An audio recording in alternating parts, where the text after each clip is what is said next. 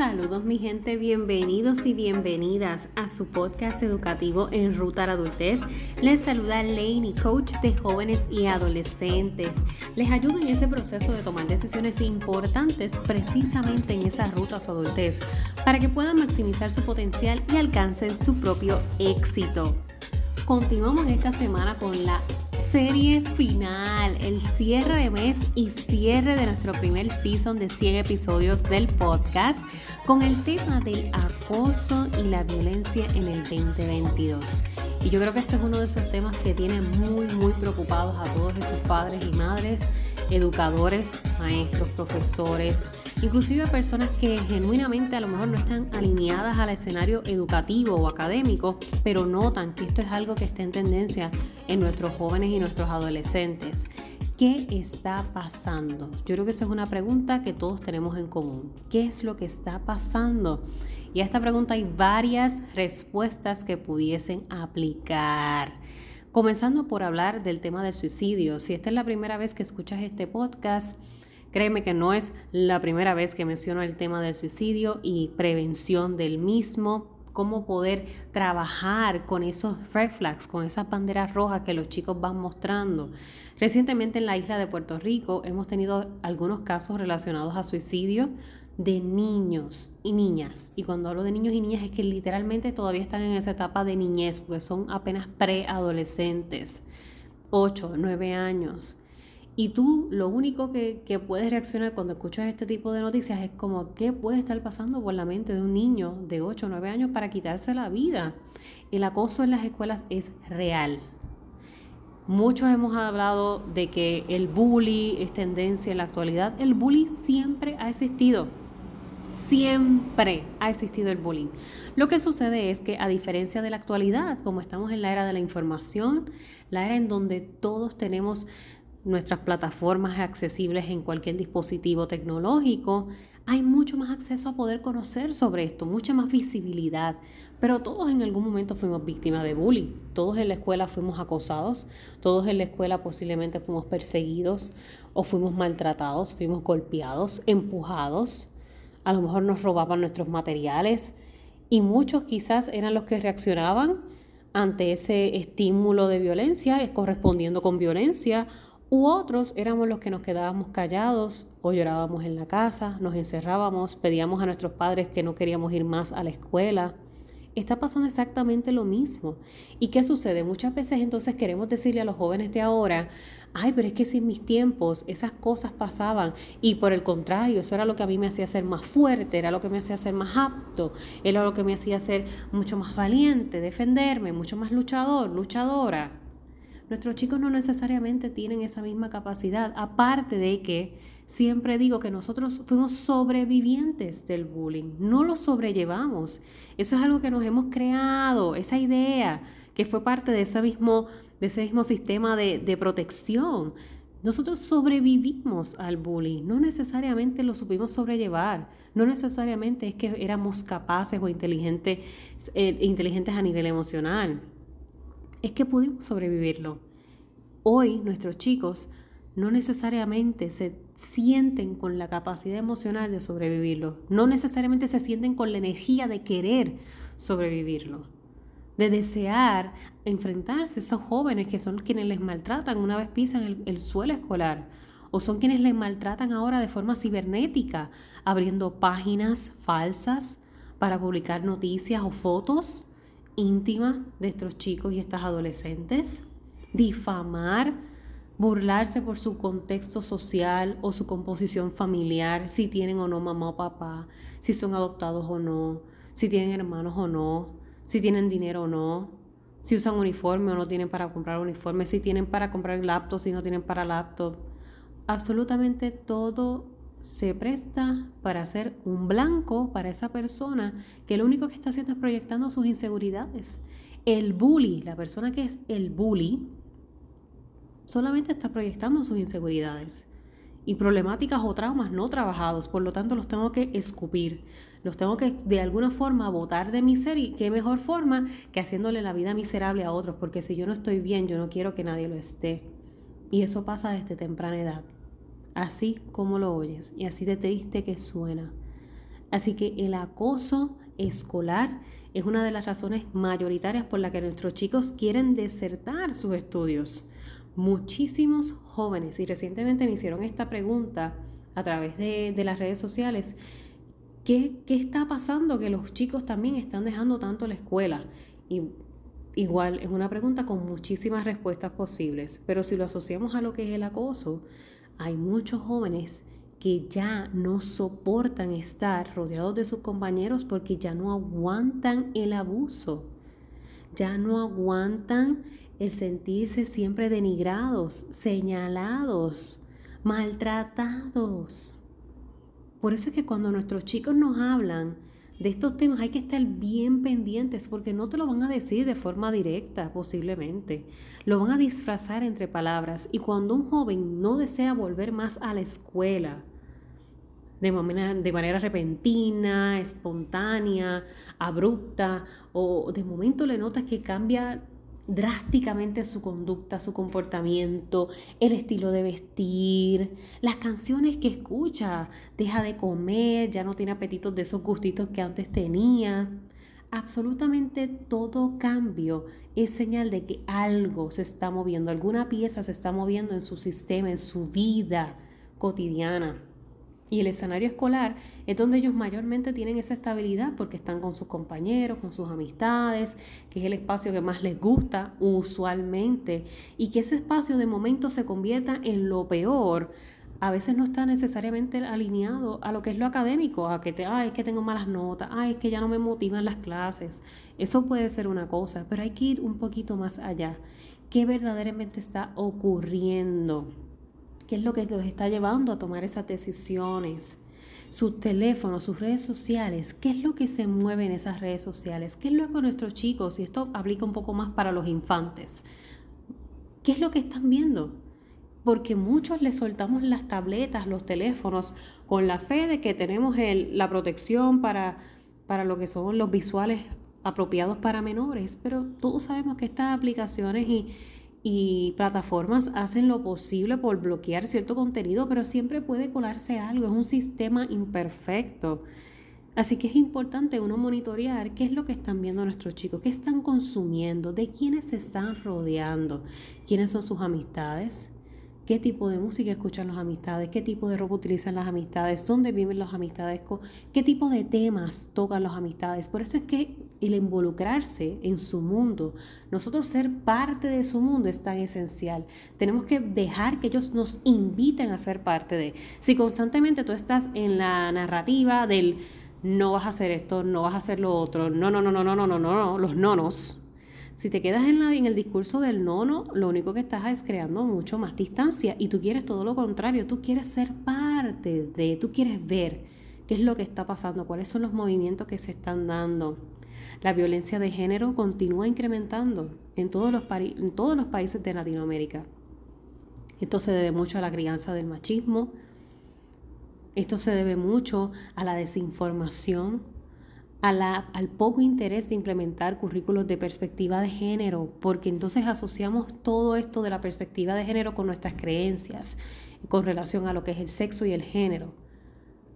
El sexo y el género son cosas aparte de la perspectiva.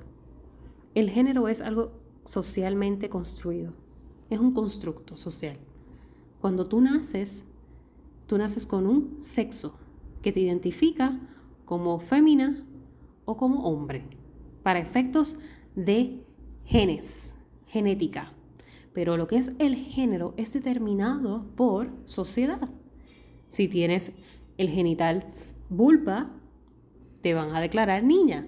Si tienes el genital pene, te van a declarar varón una vez naces. Y conjunto ese título vienen un montón de responsabilidades, un montón de requisitos, un montón de parámetros y paradigmas que van a determinar lo que es ser una niña y lo que es ser un niño en sociedad, dependiendo del contexto en donde tú te hayas desarrollado. Y cuando se habla de perspectiva de género, lo que se quiere traer es que precisamente a nuestros chicos se les comience a educar desde un área en donde ellos no se sientan unos distintos a otros simplemente por su género y los roles que nosotros le queremos otorgar a cada género. ¿Qué está pasando con esto? ¿Por qué nos estamos oponiendo a que nuestros chicos verdaderamente sean adentrados a un sistema educativo que lo que busca es la inclusión, integración, ambas cosas. Incluir e integrarte una vez estás dentro de. Hace poco hice un post, la semana pasada hice un post en las redes sociales con relación a el por qué no enseñamos a amar a nuestros jóvenes.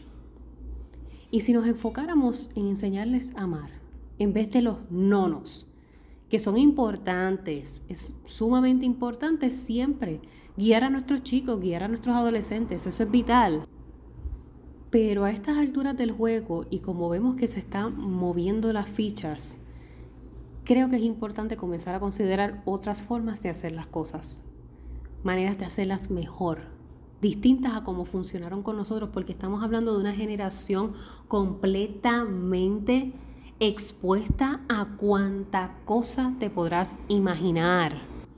Expuesta a un mundo digital que nos ha traído tantos beneficios a la misma vez también, tantos dolores de cabeza. Vamos a enseñar a nuestros chicos y chicas a amar. Aparte de darles la cantaleta del no use drogas, no use alcohol, no quedes embarazada, no tengas relaciones sexuales antes de cierta edad, tienes que casarte, tienes que... Eso es importante. Y si tú lo consideras parte también esencial de tu crianza y de tu, de tu dinámica de crianza, es válido. Pero vamos también a enfocarnos en el área del reforzar el amor, la importancia de amarse y de cómo pueden expresarlo hacia los demás. Hay tantos jóvenes que uno le habla de amor y ¿qué es lo primero que te contestan? Ay, po. Ay, no. Ay, no, no, no, no, no, no me hables de eso. No me hables de amor. A los 15, 16 años. No, hables no me hables de amor. Eso no es para mí. ¿Por qué crees que esto sucede? Mucho puede ser por su experiencia vivida pero hay otro porcentaje que se debe a lo que escuchan en casa, a la experiencia que han visto en casa. Y es que muchos de nuestros hogares están compuestos por familias monoparentales, donde hay un solo padre, mamá o papá sola. Hay muchos hogares en donde hay padres divorciados, hay padres viudos y quizás relaciones tóxicas, claro que sí, matrimonios tóxicos, violentos, agresivos. Por lo tanto, el ejemplo de lo que es verdadero amor, mm, puede que esos chicos no lo tengan, no sepan ni siquiera cómo se vive. Y si constantemente lo que escuchan es la queja del adulto en casas con relación al tema del amor, eso no existe, eso es un disparate, eso es una porquería. Mira lo que ha hecho tu padre, mira lo que ha hecho tu madre. Todo comentario que se dice enfrente de un niño o niña se va incrustando y eso se va a seguir alimentando por cada estímulo que reciba en su desarrollo adolescente, en su juventud. Tenemos que enseñarle más a nuestros chicos a amar. La importancia de este sentimiento, del desarrollo de empatía, de que no tenemos que estar de acuerdo para entender, de que no tenemos que estar de acuerdo para respetar. El valor del respeto debe ser uno de los, de los top 5 en la pirámide de prioridades de cada hogar. Yo no tengo que realmente estar completamente de acuerdo con tus opiniones, pero debo respetarlas. Y debo saber también cómo crear esa dinámica de conversación cuando difiero con otras personas. Mucha gente no sabe ni siquiera, mucha gente adulta no sabe ni siquiera entablar conversaciones sin tener que faltarse respeto o juzgar y señalar cuando están difiriendo. Por lo mismo, todo esto se va trabajando. La empatía no es algo que se da innatamente en el ser humano. Nosotros innatamente somos seres egoístas, individualistas. Tenemos que entonces aprender a congregarnos, aprender a convivir en conjunto, aprender a aceptar a los demás por como son, aunque no estemos de acuerdo en la manera en que son. Y una vez nosotros adoptamos esas conductas y adoptamos esa creencia, la comenzamos a modelar y así eventualmente los chicos también la van a absorber, la van a internalizar y la van a modelar. Y así sucesivamente moviéndose en todas las generaciones futuras. Eso es lo que queremos promover. que ellos entiendan que sus emociones son válidas, que entiendan que lo que están pasando es válido, que lo que le está sucediendo actualmente en su vida es válido, que aunque muchos le llamen inexpertos de la vida, con los años que tienen, lo que les está sucediendo es válido. Su dolor, su tristeza, su frustración, su ansiedad, su estrés, su depresión, su angustia, sus ganas de quitarse de la escuela, sus ganas de no continuar, sus ganas de no ver a compañeros, sus ganas de alejarse. Pero ahí es donde nosotros tenemos que entonces tomar papel protagónico y hacernos presente en sus vidas y reforzar el amor, reforzar su autoestima, su autoconcepto, su autovalía. Nuestros jóvenes nos necesitan y para nosotros poder ayudarles tenemos que comenzar a cerrar ciclos, nosotros sanar para entonces poder comenzar a proyectar, comenzar a poder guiar, a instruir, a colaborar en equipos, porque la violencia y el acoso no se van a erradicar de una noche para la otra. No se va a erradicar con, con un mensaje positivo todas las mañanas. Podrá, podrá tardarse muchos años, la realidad. Puede que esto sea muchos, muchos años para ver un cambio grande, que es el que muchos esperan. Pero hay personas que esperando ese cambio grande prefieren entonces quedarse inactivos. No voy a hacer nada porque de qué vale lo que yo haga si no va a crear una diferencia. Lo va a crear sí en tu hogar, en tu espacio, en ese, en ese rol que tú cumples con ese joven o adolescente. De esa forma en que tú le impactas, esa palabra que tú le das, ese abrazo que tú le das, esa caricia que tú le das, esa palmadita que tú le das, ese refuerzo positivo que tú le das, eso vale eso va sumando. Eso va sumando. Una de las preguntas que una de las mamis me hizo a través de, de, los comentarios fue cómo es una manera ideal de hacer un acercamiento con relación a estos temas que, les estuve mencionando de, de, los nonos y cómo entonces enfocarlo más en, la, en lo que es enseñarles a amar. Y realmente la manera correcta no existe. Yo no podría venir aquí a decirles, esta es la clave perfecta, porque es que cada persona es un individuo. Cada casa es un mundo, una estructura diferente. ¿Qué es una forma? ¿Qué es una forma? Una de esas formas que puedes comenzar a hacer. En vez de irte por la línea de la prohibición y la condena, la prohibición de los nonos, de no hagas esto, no, no, no, hagas lo otro, no hagas aquello, no busques, no salgas, no en vez de irnos por esa dinámica o de la prohibición de no vas para ningún lado, yo no te vas a salir, no vas a ir con los amigos, vámonos más por la línea de escuchar. Nuestros chicos están buscando gente que les escuche, sin juzgarles. Nuestros chicos están buscando gente que genuinamente se preocupe por lo que ellos tienen que decir. Que en la conversación no rápido se vaya todo a tornar al, a la enseñanza. No siempre todo tiene que haber una moraleja detrás de lo que ellos nos dicen. Tú puedes aguantar esa moraleja, ese aprendizaje lo puedes aguantar. Escúchale primero, atiéndele. Muéstrate genuinamente preocupado y preocupada por lo que tienen que compartir. Observa su conducta, su lenguaje no verbal. Hay muchas cosas que nos van a decir por lo que no dicen.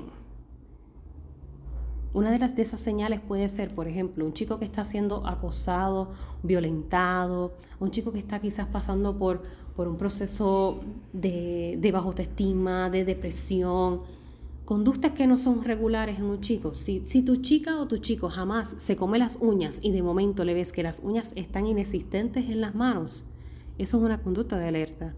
Si tu chico de momento se tapa mucho los brazos o las piernas y nunca ha sido de estar siempre con abrigos puestos, verifica, puede que se esté cortando. Si tu chico o tu chica de momento se encierra constantemente en el cuarto y nunca era de poner las llaves, la cerradura en su cuarto, verifica qué está pasando, por qué se está encerrando. Si tu chico o tu chica llega al otro día y se corta todo el cabello, ¿qué está pasando? Si de momento deja de comer, ¿qué está pasando? O si de momento está comiendo excesivamente, ¿qué está pasando? Si luego de comer se va al baño, mm, cuidado, puede que esté vomitando. provocándose el vómito para revertir la comida. Todo, todo. Y esto es para toda persona que tiene contacto con jóvenes y adolescentes. No todo cae en mamá y papá. Si eres abuelo, abuela, si eres tío, tía, si eres amiga, amigo, compañero, vecino. Si tú notas que estas cosas se están comenzando a reflejar en un joven o en un adolescente, algo está pasando. Muéstrate presente, escucha. Especialmente escucha lo que no te están diciendo. Tenemos que estar más pendientes. La rutina nos atrapa y eso se puede convertir en la peor prisión, la peor cárcel de la vida. Ser presos de nuestra propia vida. Hay que estar mucho más alertas de lo que nos sucede alrededor, especialmente en los tiempos que estamos viviendo. Tenemos que ser parte del equipo de nuestros chicos. No pueden seguirnos viendo como sus enemigos. No pueden seguirnos viendo como las personas que solamente queremos darle instrucciones, pero que no nos importa su vida porque entendemos que sus problemas no son válidos. Hay que estar más presentes. El acoso y la violencia son una problemática real. Así que, ¿qué estás dispuesto a hacer tú? Con eso te quiero dejar en el episodio de hoy. Recuerda siempre, voy a ti, que para el resto me tienes a mí.